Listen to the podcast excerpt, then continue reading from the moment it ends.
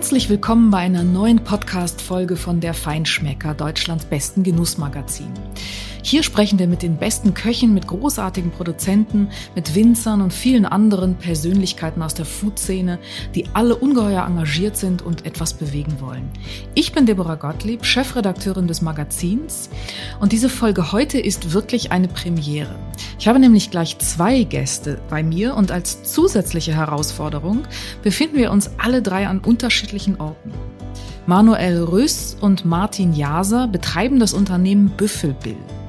Die verkaufen nicht nur hervorragendes Fleisch von Wasserbüffeln, sondern verbinden damit auch eine Mission. Die Geschäftsidee entstand, um der sinnlosen Tötung der männlichen Tiere bei der Mozzarella-Produktion in Italien etwas entgegenzusetzen. Heute arbeiten sie mit Züchtern in drei Ländern zusammen. Das Fleisch von Büffelbill verwenden Spitzenköche in der Top-Gastronomie, aber auch immer mehr Privatkunden. Was es besonders macht, warum es gesünder ist als Rindfleisch und wie man es am besten gart, das erzählen sie jetzt.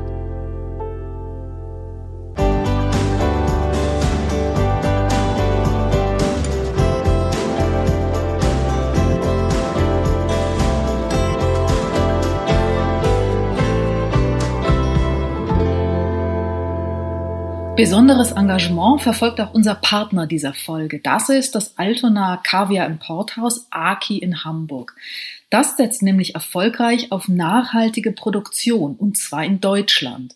Neben vielen anderen Kaviarsorten vom Stör, aber auch tollen Alternativen von Lachs oder Forelle, hat Aki eben auch Kaviar aus deutscher Produktion im Programm. Das trägt nicht nur dazu bei, dass wir Verbraucher dieses wunderbare Produkt aus heimischer Erzeugung bekommen können, sondern fördert außerdem auch den Erhalt des Störes. Und das ist ein gutes Engagement. Aber jetzt zu unserem Thema heute. Büffelfleisch. Hallo Manuel, hallo Martin. Manuel Rüß und Martin Jaser. Ihr seid Büffelbill. Ihr macht etwas ganz Besonderes und ich freue mich sehr, dass wir heute etwas probieren, was äh, ein Novum ist, für mich zumindest. Äh, diesen Podcast äh, hat es noch nicht gegeben mit drei Teilnehmern, das heißt mit mir und mit zwei Gästen.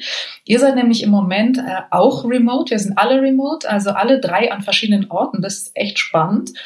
Und ähm, wir wollen heute über euer Unternehmen Büffelbill sprechen und über das Thema Büffel, Wasserbüffel, Büffelfleisch, Mozzarella und was es damit alles auf sich hat. Ich würde euch gerne erst einmal bitten, Manuel und Martin ähm, einmal Hallo zu sagen, damit die Hörer auch die Stimmen zuordnen können, weil ihr ja nicht immer euren Namen sagt, wenn ihr später was erzählt. Also Manuel, hallo Manuel. Hallo Deborah, grüß dich. Schön, dass du da bist. Und Martin, dich möchte ich natürlich auch ganz herzlich willkommen heißen. Vielen Dank, Deborah. Hi. Super. Ihr beide ähm, habt eine ziemlich lange Geschichte zusammen. Äh, ihr kennt euch seit dem 13. Lebensjahr und ähm, habt beide ähm, Wirtschaft studiert, hat beide eine ganz unterschiedliche Historie und äh, einen ganz unterschiedlichen Lebensweg, bis ihr dann etwas gemeinsam gemacht habt. Ihr vertreibt Büffelfleisch und nicht nur das, sondern ihr verfolgt damit eine Mission. Darüber sprechen wir gleich. Und natürlich auch, warum Büffelfleisch so gut und auch noch so gesund ist. Aber vorher möchte ich wirklich mal eines wissen. Der Name Büffelbill. Warum Büffelbill? Also wir haben da eigentlich an den Wilden Westen gedacht, an die Indianer so ein bisschen. Und ähm, ja, wir haben dann eigentlich ähm, lange gebrainstormt und, und haben uns überlegt, okay, wir wollen jetzt nicht unbedingt einen, einen englischen Namen. Und dann sind wir einfach auf die Idee gekommen, Büffel mit dem äh, Namen Bill zu verbinden und haben uns dann auch überlegt, dass wir die Ü-Pünktchen statt einfach Pünktchen so zwei kleine Hörner machen. Und so sind wir eigentlich auf die Idee genommen, äh, gekommen mit Büffel Bill. Okay, also weil Buffalo Bill ist ja schon ein großes Vorbild, weiß ich gar nicht, aber schon ja eine Ikone, ein äh, Cowboy und äh, Showstar. Also das äh, hat damit aber nichts zu tun. Das beruhigt mich ehrlich gesagt ein bisschen. Ja, es gibt nämlich noch das Problem, dass es die negativen Assoziationen gibt zu dem Buffalo Bill. Das war nämlich ein Massenmörder in den USA, ein Serienmörder und darum haben wir gedacht, lassen wir das besser mal weg und äh, Büffel Bill klingt da auch ein bisschen freundlicher ja, und sympathischer. Okay, hat euch aber noch keiner drauf angesprochen, oder? Nee, bisher noch nicht. Viele haben gefragt, wie wir auf den Namen gekommen sind und wir nehmen dann immer die Geschichte mit dem Wilden Westen, aber natürlich hat Buffalo Bill auch einen Einfluss gehabt, ja. Okay. Ja, das kennt man einfach schon und wir haben einfach gedacht, ein Jahr, das bleibt doch gut im Kopf und wir wollten auch sagen, dass wir jetzt nicht irgendwie ein großes internationales Unternehmen sind mit Buffalo Bill. was ja sowieso geschützt gewesen wäre. Und das Büffelbild, das ist uns einfach, haben wir gemerkt, von Anfang an auch selber gut im Kopf geblieben und haben wir uns gleich zu Hause gefühlt damit. Ja, und gleich ein Logo draus gemacht. Ich meine, das ist doch eigentlich Idealzustand. Und dann. Genau, ja. Da waren wir, waren wir recht fix am Anfang, ja. Super. Ihr habt beide äh, Wirtschaft studiert, also habt zumindest einen Wirtschaftshintergrund, das habe ich schon gesagt. Da kommt man nicht unbedingt auf Büffel, auf Wasserbüffel zumal, um genau zu sein. Es sei denn, man äh, studiert an einer Uni, ich weiß nicht, in Colorado oder Arkansas oder sowas. Wie seid ihr auf dieses Thema gekommen? Ja, ähm, ich fange mal an von meiner Seite einfach. Das äh, gibt ja zwei Seiten eben, wie du vorhin schon ähm, erwähnt hattest. Ähm, wir haben ja nicht an der gleichen Uni ähm, studiert, sondern ich war damals in äh, St. Gallen in der Schweiz und wir hatten dort ähm, einen Kurs, wo wir untersucht haben, warum die Leute dann noch Fleisch essen wollen oder was ihnen dabei wichtig ist, was, auf was sie Wert legen. Und ähm, da haben wir ziemlich interessante Erkenntnisse gewonnen. Und der Manu, um es mal kurz von meiner Seite zusammenzufassen, hatte das Thema Büffel eigentlich auf dem Schirm, also tatsächlich den Wasserbüffel.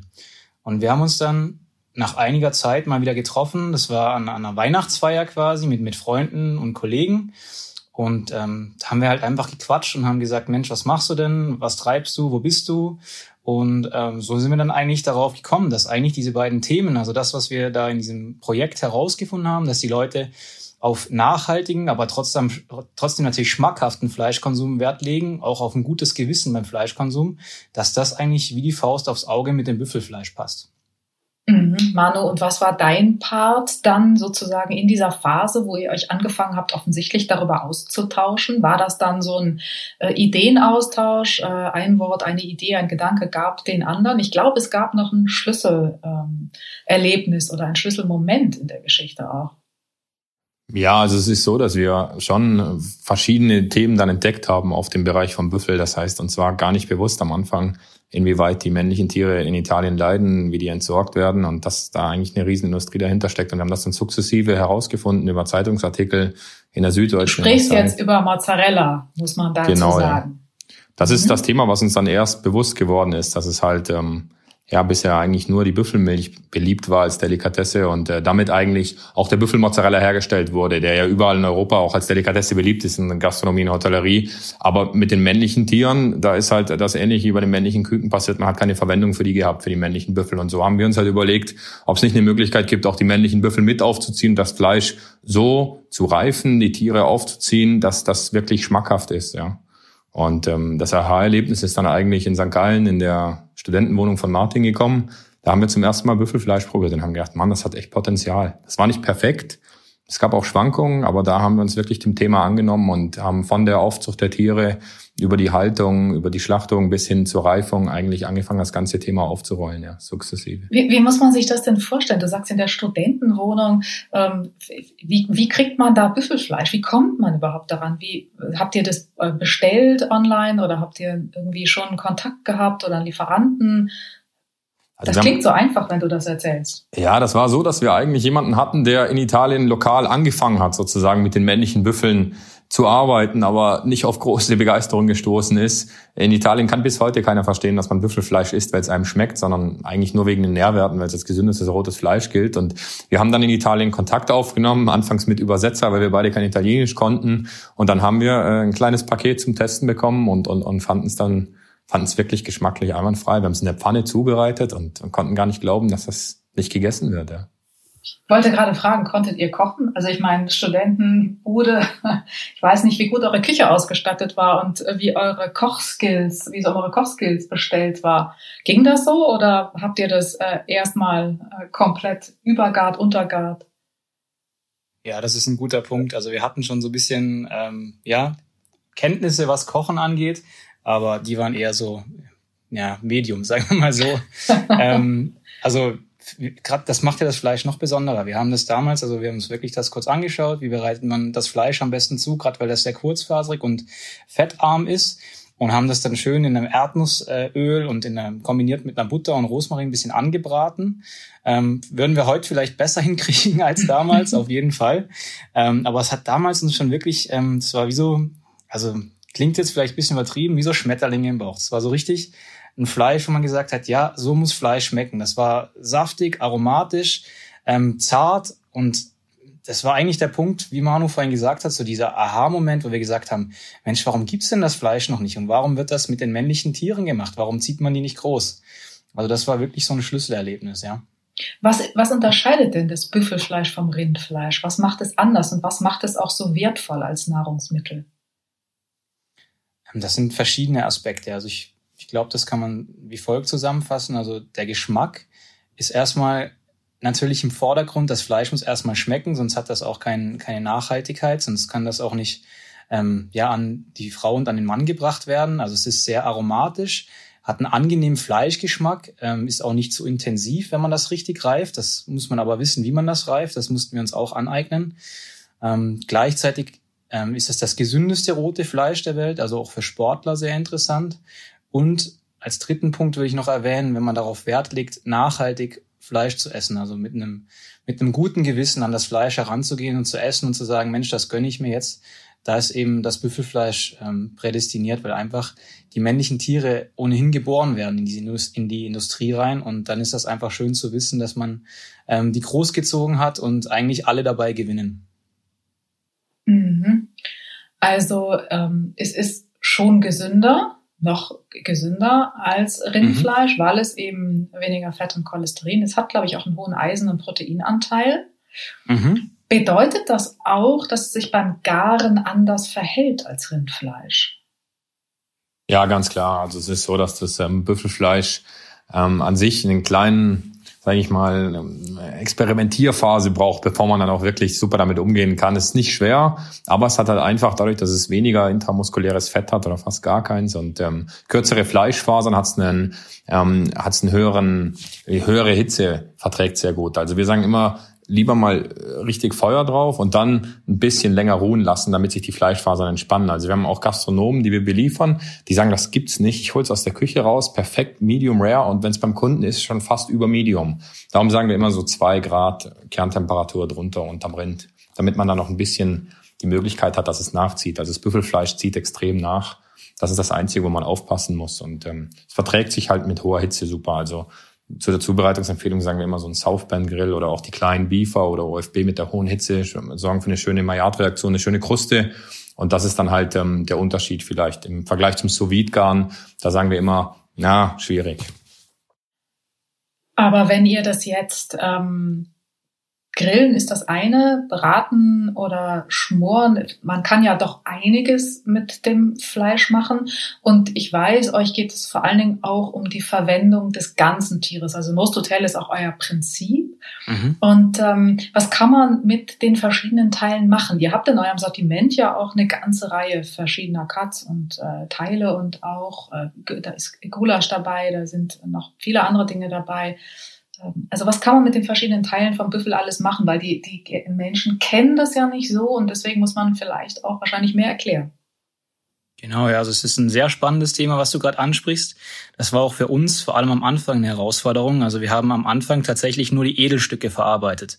Also als Edelstücke definieren wir alle Stücke, die äh, Kurzbratstücke sind. Das heißt, die in relativ kurzer Zeit saftig, meistens Medium bis Medium Rare präsentiert äh, werden können. Und das sind jetzt zum Beispiel Filet, Ribeye, Roastbeef, Hüfte. Das heißt, das waren die Stücke, die wir von Anfang an ohne Probleme eigentlich an den Gastronomen oder an den Gourmet zu Hause ähm, recht gut verkaufen konnten.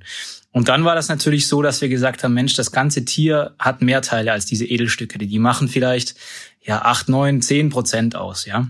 Und je nachdem, wie man das definiert. Deswegen haben wir uns dann immer weiter überlegt, wie können wir das weiter ähm, ja, verarbeiten, das Tier. Dann kamen die Burger dazu. Das sind äh, sehr beliebte Stücke mittlerweile, die Burger. Ist natürlich auch gerade ein gewisser Burger-Hype da. Aber die Und sind wirklich gut, wenn ich äh, dir da mal ins Wort fallen darf. Das äh, muss ich tatsächlich sagen. Damit darfst du mir sehr gerne ins Wort fallen, ja. ähm, die sind auch sehr beliebt. Also ähm, wir, wir haben die immer auf Messen auch gerne dabei, auf äh, Streetfood-Festivals und die Leute sind extrem überrascht, weil das Fleisch hat wirklich sehr wenig Fett. Also du bist bei unter 10% Fett und bei so normalen ähm, Rinder- oder Beef Patty bist du halt zwischen 25 und 30% Fett. Das sagt man, das braucht man einfach, damit das saftig ist. Ist beim Büffel aber definitiv nicht so. Also du hast bis zu 24 Gramm Eiweiß, eben unter 10% Fett und das ist trotzdem extrem saftig saftig, aromatisch und wir würzen das wirklich nur mit Salz und Pfeffer und das schmeckst du, schmeckst du einfach nur das Fleisch raus. Ja. Ähm, wir tricksen noch bisschen mit unserem Büffelmozzarella, den backen wir gerne drüber, ähm, aber das ist dann wirklich alles. Und so haben wir uns immer weiterentwickelt. Der Manu ist zum Beispiel viel mit Sternegastronomen unterwegs und da kommen immer wieder neue Ideen auf, zum Beispiel ähm, Büffelmaultaschen haben wir dann entwickelt, dann äh, gehen wir auf unsere Partner in Italien zu und sagen, Mensch, könnt ihr uns nicht eine Büffelsalami machen? Büffelbresaola, also ein Trockenschinken gibt's mittlerweile. Ähm, während Corona haben wir natürlich auch weiterentwickelt, haben eine tolle Büffel Bolognese entwickelt, ähm, ein Ragout haben wir entwickelt. Ja, das ist gerade für die gut, die halt nicht kochen können zu Hause, also so Convenience, sag ich mal. Wenn es bei mir mal schnell gehen muss, dann wird auch mal kurz eine Büffelbollo aufgemacht, Spaghetti und fertig. Genau, das nutzen also wir auch muss, selber jetzt, jetzt muss ich jetzt muss ich intervenieren. Jetzt muss ich wirklich intervenieren, weil äh, die Bolognese habe ich auch probiert und auch die ist wirklich sehr gut und die hat überhaupt nichts zu tun mit dem, was man äh, sonst so in, in dieser Range als an Fertigprodukten bekommt. Die ist übrigens Genau, gut gewürzt. Also Dankeschön. ähm, insofern, ich möchte mir nicht den Schuh anziehen, sozusagen die, die nicht kochen können, weil ein bisschen kann ich das schon und trotzdem Mhm. äh, war das äh, jetzt zum Ausprobieren, aber auch in Corona, wenn man im Homeoffice dann ganz schnell mal irgendwie nur 20 Minuten Zeit hat oder eine halbe Stunde und Genau. muss was zaubern, dann ist das wirklich gut. Dafür sollte das eben auch sein, für Leute, die sagen, Mensch, ich möchte nicht äh, irgendeinen Tütenfraß essen, sondern ich möchte mir wirklich was Gutes, Gesundes gönnen, was ich mir auch äh, nach einem harten Arbeitstag äh, gönnen kann. Und ähm, dafür ist das halt super. Dieses einzige Problem, was wir halt hatten, war so das bisschen in eine Kategorie zu stecken, weil Convenience Food ist eben, wie du es vorhin so auch ein bisschen beschrieben hast, so, hat, damit hat das gar nichts zu tun. Das ist eine ganz andere Geschichte. Und unser Gedanke war einfach auch, dass wir es unseren ähm, Kunden und Gästen immer noch leichter machen, quasi den Büffel mal zu probieren. Also wir haben halt gemerkt, dass am Anfang viele Leute Respekt hatten davor, so jetzt ein, so ein teures Büffelfilet, in Anführungszeichen teuer, ähm, das zuzubereiten. Und dann sind wir immer weiter zurückgegangen, haben gesagt, Mensch, probiert doch mal die Wurst, die müsst ihr nur angrillen. Und jetzt sind wir eben angekommen auf so einem Level, wo wir sagen, das musst du jetzt wirklich nur mal im Topf erwärmen oder im schlimmsten Fall sogar in der Mikrowelle und hast trotzdem einen, einen Genuss auf, auf sehr hohem Niveau mit einem überaus hochwertigen Fleisch. Mhm. Ja, das ist, glaube ich, ein entscheidender Aspekt, den Martin gerade gesagt hat, dass man so ein bisschen die Angst nimmt und die Skepsis vom Büffel. Dass das halt viele nicht kennen, Wasserbüffel als, als Fleisch. Und ähm, je, je, ja, ich sag mal, sexier wir das verpacken, desto besser kommt es natürlich an. Und desto einfacher traut sich auch jemand dran. Dass, wir müssen da sehr, sehr viel Aufklärungsarbeit leisten. Wie vorhin gesagt, Büffelmozzarella kennt jeder als Delikatesse, Büffelfleisch ist halt einfach unbekannt. Auch die Rasse an sich, Wasserbüffel. Das, da können viele noch nichts viel mit anfangen und Darum ähm, ist das für uns auch eine Art Aufklärungsarbeit, zu sagen, wir packen das in bekannte Produkte, weil man sagt, so ein mediterraner Salat mit Filetspitzen zum Beispiel vom Büffel, das klingt jetzt besser als, im, oder das, das, das sorgt dafür, dass man ein Produkt schon kennt. Also man kennt einen mediterranen Salat und dann, ja komm, lass doch mal die Filetspitzen probieren zum Beispiel. Oder eben auch genau wie Büffel Bolognese oder Büffel Ragout. Das sind alles so, ja, ich sage mal, bekannte Gerichte, die dann halt auch mit Büffel angemacht werden. Hand aufs Herz, habt ihr das äh, im Zuge des Aufbaus mal probiert, dass ihr Freunden gesagt habt, kommt, äh, ich äh, koch mal und äh, ihr kommt zum Essen und ich habe die Bolognese oder hab ein, was auch immer, ein Burger oder ein Filet und ähm, habt denen das vorgesetzt und äh, habt denen gar nicht gesagt, dass es Büffel ist und die waren hinterher erstaunt, als sie das erfuhren? Ja, das machen Ja, wir. definitiv. Ja. Das machen wir eigentlich immer noch bei Küchenchefs. weil weil äh, ja viele sagen dann, ja, Büffel habe ich probiert in Asien und so. Viele, viele, viele Küchenchefs waren in Asien zum Beispiel. Viele Gastronomen und sagen dann, ja, das ist ein Nutztier, dort wird es zur Nutzhaltung gehalten und dann wurde es bei Vollmond geschlachtet und irgendwie acht Jahre alt und kann man nicht essen und zäh. Und dann, ähm, ja, dann sagen wir meistens mal, ja, wir haben ein tolles Stück Fleisch dabei. Und dann merken wir schon, dass wenn es jemand mal in der Pfanne macht, dann, dann gibt's halt dann schon eine Überraschung danach. Ja. Gucken alle und sagen, was, Wasserbüffel war das? Glaube ich nicht. Ist aber schon komisch, oder? Was im Kopf passiert, wenn der vorher weiß, was es ist und die Vorurteile den Geschmack beeinflussen. Absolut. definitiv. Absolut, ja. Aber das erleben wir auch. Das sind so, so zwei verschiedene Gruppen auch, finde ich. Also es gibt so ähm, der Großteil, also meiner na, ähm, Schätzung nach sind das so 80, 90 Prozent der Leute, die sagen, oh cool, Büffel, das ist ja, oh, dass ich da jetzt mal rankomme, das möchte ich mal probieren, das ist ja toll. Es gibt aber auch so 10 bis 20 Prozent der Leute, die sagen, oh, Wasserbüffel, wie jetzt Manu gerade gesagt hat, das habe ich schon mal probiert, das war zäh, ähm, war zu intensiv im Geschmack oder so. Und das ist schade, weil das sind dann oft ähm, eben ja, Tiere, die zu lange, zu falsch gehalten wurden, zu falsch gereift und dann meistens noch falsch zubereitet. Und dann schaffst du es halt wirklich, die besten Voraussetzungen kaputt zu machen. Und ähm, deswegen gibt's uns aber auch, dass wir halt sagen, wir schauen, wie Tiere aufgezogen werden, die Fütterung muss stimmen, die Schlachtung muss möglichst stressfrei sein, dann kommt die Reifung und dann ist die Zubereitung noch das i-Tüpfelchen eigentlich und dann ist das eine unglaubliche Delikatesse, ja. Das stimmt. Äh, das, was du jetzt so einfach in einem Satz äh, gesagt hast, ist ja in der Realität nicht ganz so einfach. Ja. Ihr arbeitet mit Züchtern in drei verschiedenen Ländern zusammen mhm. Ähm, und wie die die Tiere züchten und halten, und dann auch ähm, Schlachten äh, zum Teil ist ja schon nicht nur sehr ausgeklügelt, sondern wirklich unter ethischen äh, Gesichtspunkten und unter den Gesichtspunkten artgerechte Haltung und so sehr, sehr, sehr gut. Aber wie habt ihr das geschafft, wirklich in drei Ländern und zwei Kontinenten die richtigen Partner zu finden? So einfach ist das ja gar nicht, weil Büffel sind halt keine Rinder und die gibt's eben auch nicht überall an jeder Ecke. Ja, das ist aber auch ja. der Grund, ja, weil halt ähm, es sie nicht an jeder Ecke gibt. Ähm, muss da eine gewisse Passion, eine Leidenschaft auch beim Züchter dahinter stecken. Das merken wir halt einfach. Also das macht man auch aus Überzeugung und nicht, wenn man da schnelle Geld verdienen will. Das heißt, die Partner, die wir haben, das sind wirklich auch Familienverbünde. Wir kennen die Kinder, wir kennen die, die Großeltern teilweise. Wir sind äh, eingeladen zu Hause. Wir, wir treffen uns regelmäßig und das ist ein anderer Austausch als normalerweise in diesem Metier, in dem Business, in dem wir sind. Könnt ihr schildern, wo die sind und auch vielleicht, was die unterscheidet oder was das Spezifikum ist jeweils der drei nationalen äh, Züchtungen oder Partner? Gerne. Herr Manu, willst du vielleicht schon auf Argentinien auf, ähm, eingehen? Klar, Dann würde ich kann ich machen. Deutschland. Ja. Also wir haben äh, eigentlich zeitgleich fast mit Italien, bei dem ja die Geschichte war, mit den männlichen Tieren, die entsorgt werden, im Mozzarella, was Martin gleich noch erzählt, haben wir auch äh, mit Argentinien angefangen. Und ähm, jetzt werden wahrscheinlich viele äh, von deinen Hörern der Ohr denken, ja, Argentinien, Rindfleisch, Massentierhaltung und Riesenweiden und, und, und tausende Tiere.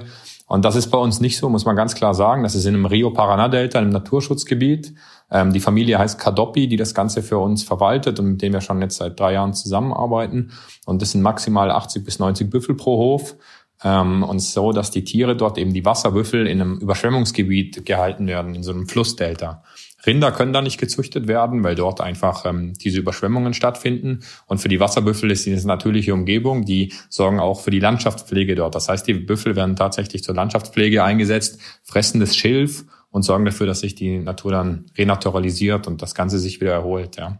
Und ähm, wir im Vergleich zu anderen importieren wir nicht nur Edelteile, oder, oder, oder genau wie Martin halt vorher gesagt hat, Filet, Ribeye, Hüfte, sondern sagen wirklich, dass wir das ganze Tier auch importieren aus Argentinien und komplett verwerten und schlachten. Und das hilft natürlich auch den argentinischen Züchtern zu wissen, Büffelbill nimmt eigentlich den ganzen Büffel ab. Und genau das Thema ist halt auch, dass wir dort dann per Wet Aging mit Schiffsfracht arbeiten zum Beispiel.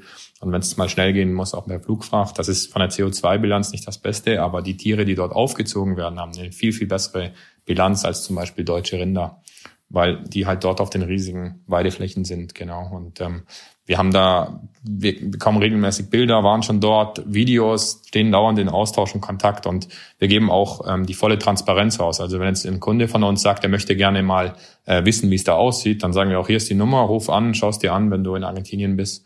Genau das gleiche in Italien und Deutschland. Also da sind wir wirklich offen und kann auch nichts zu verstecken.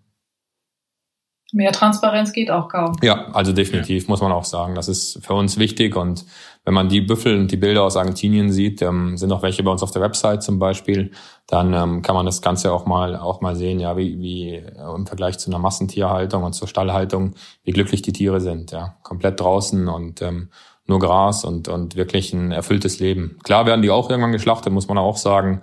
Aber ich glaube, wir sind stolz drauf, dass es unseren Tieren so gut geht. Wann werden die denn geschlachtet? Wie alt werden also die? Also in Argentinien zum Beispiel zweieinhalb Jahre, circa. Mhm. Genau. In Deutschland ist das ja, oder Europa ist es ein bisschen einfacher. Ihr habt äh, in Italien die Partner und in Deutschland die Partner. Genau, richtig, ja. Ähm, also ich fange mal mit äh, Italien an. Da ist es ja eigentlich, das ist ja der Grund, warum es Büffelbill gibt eigentlich. Dort ist es so, dass wir ähm, Züchter gesucht haben, die gesagt haben, wir ziehen auch die männlichen Tiere auf das heißt, zu jedem ähm, Weibchen, das Mozzarella gibt, gehört auch ein Männchen, wo wir eben als Büffelbill garantieren, dass wir das auch abnehmen. Und das war natürlich wichtig, Züchter zu finden äh, und auch schwierig, die Züchter zu finden am Anfang. Aber wir merken jetzt, dass immer mehr dazukommen. Also wir haben jetzt mittlerweile eigentlich sogar schon so ein bisschen ein Status in Italien, dass, dass die Züchter auf uns zukommen. Leider meist auf Italienisch. Das ist dann meistens nicht so leicht. Aber. Ihr habt es noch immer nicht gelernt? Nee, wir, wir sind, äh, also ich, das Keine ist eigentlich, Zeit. ja, das muss ich auf meine Kappe nehmen, weil ich meistens Italien mache, aber ich, ich verstehe es immerhin ganz gut mittlerweile. Sprechen ist noch ein bisschen schwierig. Ähm, aber äh, ja, das ist halt, man, es geht schon. Man kann sich verständigen, teils Italienisch, teils Englisch. Und äh, man kommt gut zurecht, ja. Und das Schöne ist auch in Italien, wie gesagt, das spricht sich so ein bisschen rum jetzt, was wir machen, äh, wer wir sind, dass das in Deutschland ganz gut läuft mit den Büffeln und ähm, haben jetzt wirklich auch Züchter von von auch deutlich unter Neapel, also das heißt so Richtung unter Campagna noch. Ähm, Carpaccio heißt heißt die die Gegend, um genauer zu sein, bis hoch jetzt äh, in ähm, in die Toskana rein auch haben wir jetzt einen neuen Partner gewonnen, der nicht nur Büffelmozzarella macht, sondern auch andere Käsesorten. Das heißt, wir schaffen es auch dadurch, dass wir immer mehr Partner in Italien für uns gewinnen oder umgekehrt, die uns äh, für das Projekt gewinnen, ähm, schaffen wir es auch immer wieder, unsere Produktpalette zu erweitern und eigentlich den, den Gourmets zu Hause oder auch in der Gastronomie zu zeigen, was für eine leckere Bandbreite das Büffelfleisch oder auch der Büffelkäse eigentlich bietet. Das ist das Tolle. Und gerade in dieser Kombination mit der italienischen ähm, Küche und dem Dolce Vita ist das natürlich, äh, passt das wie die Faust aufs Auge, ja. Und ähm, absolut. Genau, ja. Und die Tiere sind dort eigentlich ähnlich alt. Wir haben auch Züchter, muss man sagen, wo die Tiere 18 Monate alt werden. Das muss man dann immer auch mit jedem Züchter ähm, ja vereinbaren. Für manche ist es wirtschaftlich auch nicht tragbar. Das ist eben die Herausforderung, die wir haben, dass wir wirtschaftliche Anreize auch setzen, dass die Tiere großgezogen werden bis zu einem gewissen Alter. Und ähm, das ist unsere Aufgabe als Büffelbill in Italien, ja. Mhm.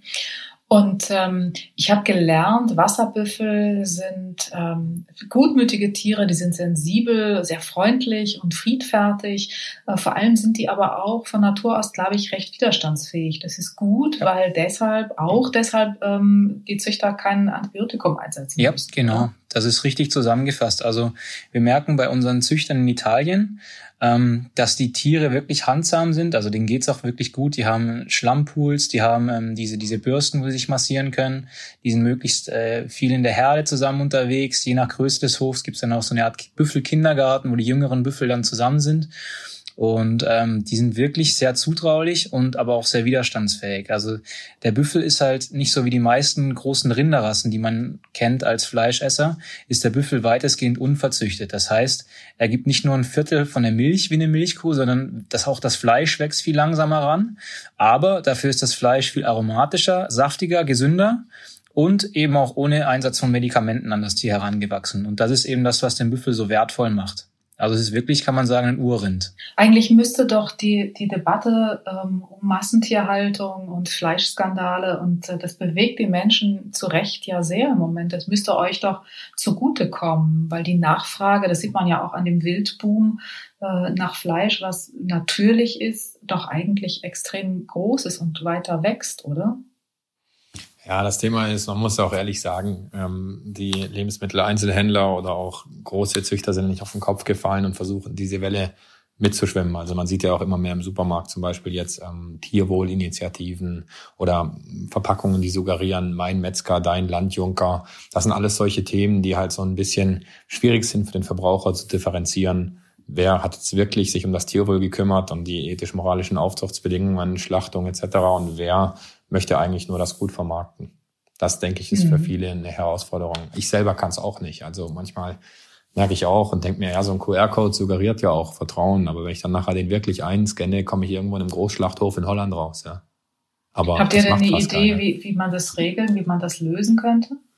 Boah, das ist schwierig. Also ich muss, glaube ich, ehrlich sagen, dass da von der Bundes... Ähm, Landwirtschaftsministerium oder Umweltministerium von dieser Klöckner zum Beispiel eine Initiative kommen muss, da wirklich Transparenz zu schaffen, wie es den Tieren geht, wie groß sind die Höfe. Das ist natürlich schwierig, das Ganze aufzuräumen und, und, und da wirklich ähm, auch kleinere Manufakturen zu stärken. Aber ähm, ja, das, das geht nicht anders. Also da muss, glaube ich, politisch einfach ähm, ein Input kommen von der Seite. Anders mhm. wird die. Ja, die Lobby ist halt auch stark, nicht? Nach wie vor. Absolut, also. ganz klar. Ja. Muss man Aber man merkt schon auch, dass so dieser, dieser andere Trend da ist, finde ich. Also, dass so die, ähm, das hat man schon vor vier Jahren gemerkt, da ging es so langsam los, dass immer mehr Leute das hinterfragt haben, auch uns wirklich spitzfindige Fragen stellen. wie könnt ihr das garantieren? Woher wisst ihr das? Ähm, habt ihr das, habt ihr die Werte geprüft, auch gesundheitlich? Ähm, das, das ist schon, schon mehr als ein Trend mittlerweile. Vor vier Jahren hätte ich es als Trend bezeichnet. Mittlerweile ist es fast ein Hype eigentlich, dass die Leute ähm, seltener, aber dafür besseres Fleisch essen. Also das, das merkt man schon, finde ich. Und ist auch schön. Also es ist schön, dass die Leute sich wieder damit befassen, wo kommt das Fleisch her, wie wird das Tier gehalten. Und wir merken auch, also sei es vor Ort auf einem, auf einem Food Festival oder auf einer Messe. Ähm, vor vier Jahren haben viele Leute gemeckert. Also wir, wir verkaufen unseren Büffelburger mit 180 Gramm Büffelfleisch, wir backen mit der Mozzarella ein saftiges Brioche-Brötchen für 10 Euro, schon immer. Und damals war das schon so, dass so, ich sag mal, jede, jede siebte, achte Person hat gesagt, oh, das ist aber, puh, das ist aber teuer. Das hören wir heute gar nicht mehr. Also die Leute wissen wieder ähm, hochwertiges Fleisch mehr zu schätzen und wir merken auch im Online-Shop, dass da ein Trend ist, dass die Leute das mehr einkaufen und auch die Metzger. Also wir haben ja auch viele Metzgereien mittlerweile als Kunden ähm, und da merkt man auch, dass das mehr nachgefragt wird, das Fleisch. Mhm. Also das, ist, das ist ein schöner Trend, aber es ja. fällt den Konsumenten schwer natürlich, ja, das zu unterscheiden. Wobei ich das jetzt gar nicht als Hype bezeichnen würde. Aber das hast du wahrscheinlich auch gar nicht gemeint. Das ist ja eine sehr, sehr positive Entwicklung, eine, die eher überfällig war. Nicht? Ja, definitiv. Ja, also ich hoffe, dass das äh, nicht ein Hype bleibt. Ja, stimmt, was du sagst. Ja, sondern dass das halt wirklich dann auch im Alltag äh, dauerhaft so bleibt und vielleicht sogar noch intensiviert wird. Ja, wir sehen es halt auch in der Schweiz zum Beispiel. Wir haben ja eigentlich Büffelbild in der Schweiz gegründet, weil dort einfach von Anfang an ein höheres Bewusstsein war für, eine, für Lebensmittel, für Tiere. In der Schweiz gibt es auch keine Massentierhaltung und die Schweizer sind sehr darauf bedacht, auch, auch Schweizer Fleisch zu essen. Und das ist halt so ein Aspekt, den wir auch gesehen haben von Anfang an, dass da einfach auch in Frankreich, Italien eine Wertschätzung für Lebensmittel da ist, die bei uns mhm. einfach nicht da ist. Es sind ja eben keine Produkte, es sind Lebensmittel. Das muss man auch mal ganz klar sagen. Ja, völlig richtig ähm, am, ganz besonders nah dran an der Haltungsform äh, und auch an dem Thema Nachhaltigkeit seid ihr mit eurem Partner oder euren Partnern hier in Deutschland. Und ähm, da ist auch das Thema äh, tierfreundliche Schlachtung ein wichtiges Thema bei euch. Könnt ihr das mal erzählen? Gerne, ja. Also ähm, bei den deutschen Partnern ist es tatsächlich so, dass es, dass wir merken, dass es immer mehr deutsche Büffelzüchter gibt. Das Konzept ist dabei aber ähm, in aller Regel nicht so wie das in Italien, sondern eher wie das in Argentinien. Also das heißt, die Büffel werden auch zur Landschaftspflege eigentlich genutzt und ähm, werden auch zum Teil subventioniert. Also die, die Landwirte werden subventioniert, wenn sie dort Büffel einsetzen.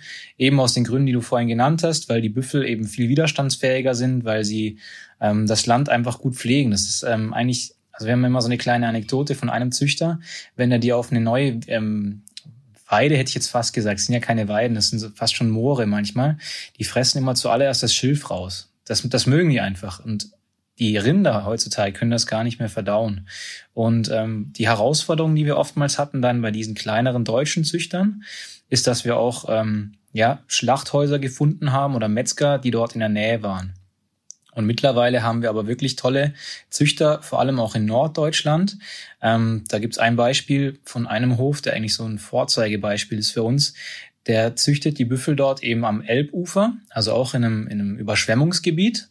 Und ähm, dort wird das per Weideschuss, ähm, wird das Tier erlegt und dann wird das direkt vom Bauer im gleichen Ort quasi abgeholt und zerlegt. Zwei Tage später ist es dann bei uns zum Reifen. Und das ist eigentlich optimal. Und ich glaube, das wäre auch für viele andere Landwirte, die in so einer Gegend sind, eigentlich eine tolle, tolle Sache, um das ähm, Gebiet zu, zu nutzen, ja. Und da sind wir eben auch ähm, unterwegs, um zu schauen, um das Fleisch auch an, an, an, die, an den Kunden zu bringen, weil das ist eigentlich das Problem, was die meisten deutschen Landwirte, glaube ich, haben, dass es wirklich auch einen Absatz gibt dann für alle Teile, nicht nur für die Edelstücke. Welches Teil geht denn bei euch am besten?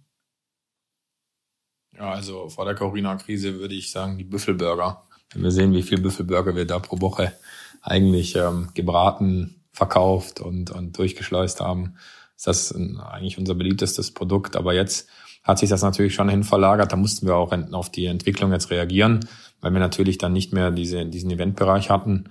Das heißt, ähm, ich denke, dass wir jetzt eigentlich ähm, sehr hohe Beliebtheit haben, auch bei Kurzbratstücken. Ja, dass wir Filet, Rib bei Hüfte, aber auch unsere Convenience-Produkte und was im Moment sehr, sehr gut läuft, muss man auch ehrlich sagen, sind Büffelbäckchen. Ja.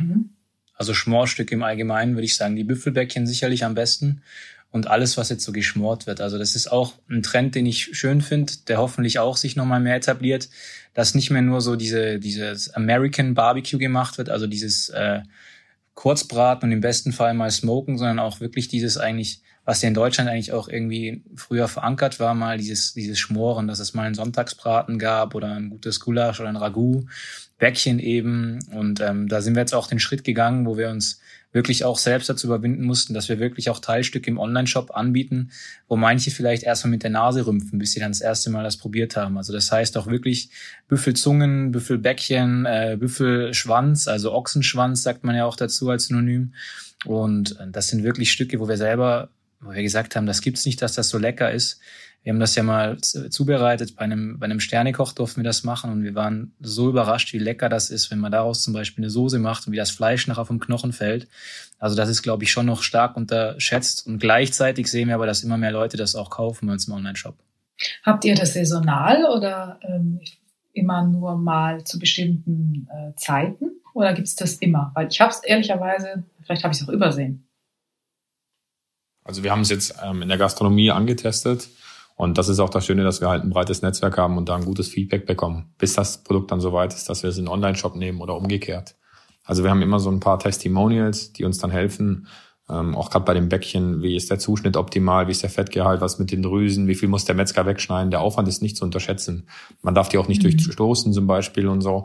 Und das ist eine Sache, die wir gelernt haben, dass jeder möchte ein Naturprodukt haben, aber das Thema, das dann nachher das perfekt schmecken muss und aussehen muss und so. Das ist natürlich auch ein Aspekt, den wir berücksichtigen müssen. Darum auch die eigene Manufaktur mit Metzgern, mit Köchen, was uns wichtig ist, ja.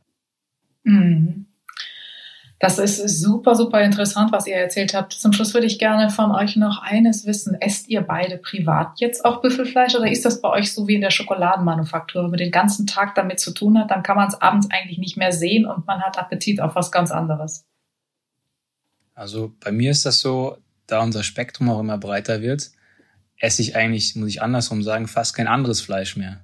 Also es gibt immer was zu probieren bei uns. Es, es gibt neue Stücke, die freigeschalten werden müssen. Also mit freischalten meinen wir ähm, zum Beispiel, dass das ganz lange entwickelt werden musste. Wie lange muss das wie gereift werden? Bei welcher Temperatur? Bei welcher Luftfeuchtigkeit? Mit welchen Reifeutensilien?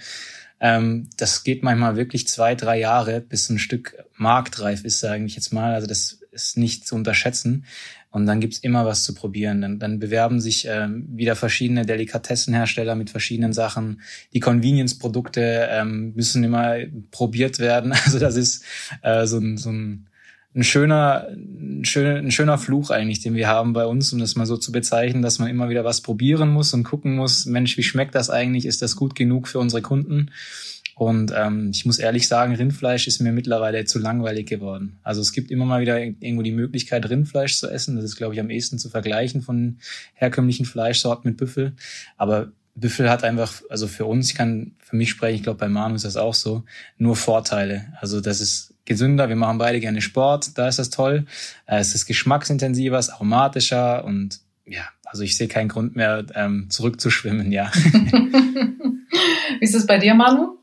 Ja, bei mir ist ähnlich. Ich esse auch sehr, sehr gerne Büffel, aber ich bin auch einer, der eigentlich sehr gerne auch andere Stücke ausprobiert, auch andere Rassen und schaut, was es auf dem Fleischmarkt Neues gibt. Ähm, ich bekomme das ja auch mit, weil ich viele Kunden von uns betreue. Also ich versuche da immer meinen Horizont zu erweitern und ähm, ja, ich probiere auch gerne Mangalitza-Schwein, Wollschwein. Ich, ich mag auch mal, wenn es eine Kreuzung gibt oder das angerichtet wird, auch mal ein ja auch mal auch mal Rind zum Testen. Das ist auch, man muss auch ehrlich sagen, die haben auch aufgeheult. Also wenn man ehrlich ist, wie die Discounter ihre Fleischqualität verbessert haben, mit welchen Tricks auch immer, man, das das ist schon krass, wenn, wenn man das sieht. Ja, die, den Tieren geht's nicht besser, um Gottes willen, aber hm, es ist halt so, dass halt jeder irgendwo in diesem in diesem Geschäft mitmachen will und definitiv ist das für uns so, dass wir dass wir da einen tollen Weg machen, glaube ich, und und viele Aspekte umsetzen. Und dementsprechend probiere ich natürlich sehr, sehr gerne unsere Produkte, aber wir müssen auch immer den Vergleich ziehen. Also man darf das nicht vergessen. Wir müssen auch immer mehr überzeugen und müssen auch geschmacklich überzeugen. Und darum muss man auch seine, seine Konkurrenten kennen oder das, was es sonst noch gibt auf dem Markt. Das ist so ein bisschen meine Philosophie. Absolut. Also so, ich gehe auch mal in den Discounter und, und probiere das Fleisch dort. Nicht, weil ich das irgendwie ähm, gut finde, um Gottes Willen, aber das ist schon krass, wie das verpackt ist und wie die Aufmachung ist mittlerweile und Booklets mit kleinen, mit ganzen Burgerrezepten. Man muss sich immer vergegenwärtigen, ähm, wie es den Tieren geht, aber, aber ja, man, äh, kenne deine Feinde, sagen wir es mal so. genau, deswegen seid ihr mit eurer Mission, die ihr habt, wirklich gut vorneweg und ein tolles äh, Beispiel dafür, wie man es richtig macht und gut macht. Und ähm, ja, also ich glaube, ihr habt noch eine äh, große Zukunft vor euch äh, mit Büffel. Und ähm, wünsche euch wirklich äh, alles Gute und bleibt auf eurem Weg. Der ist ein guter. Vielen Dank euch beiden. Vielen Dank, Martin und Manu. Vielen Dank, Deborah. Danke dir Schönen auch. Schönen Abend. Gerne bis bald. Okay. Ciao. Ciao, ciao.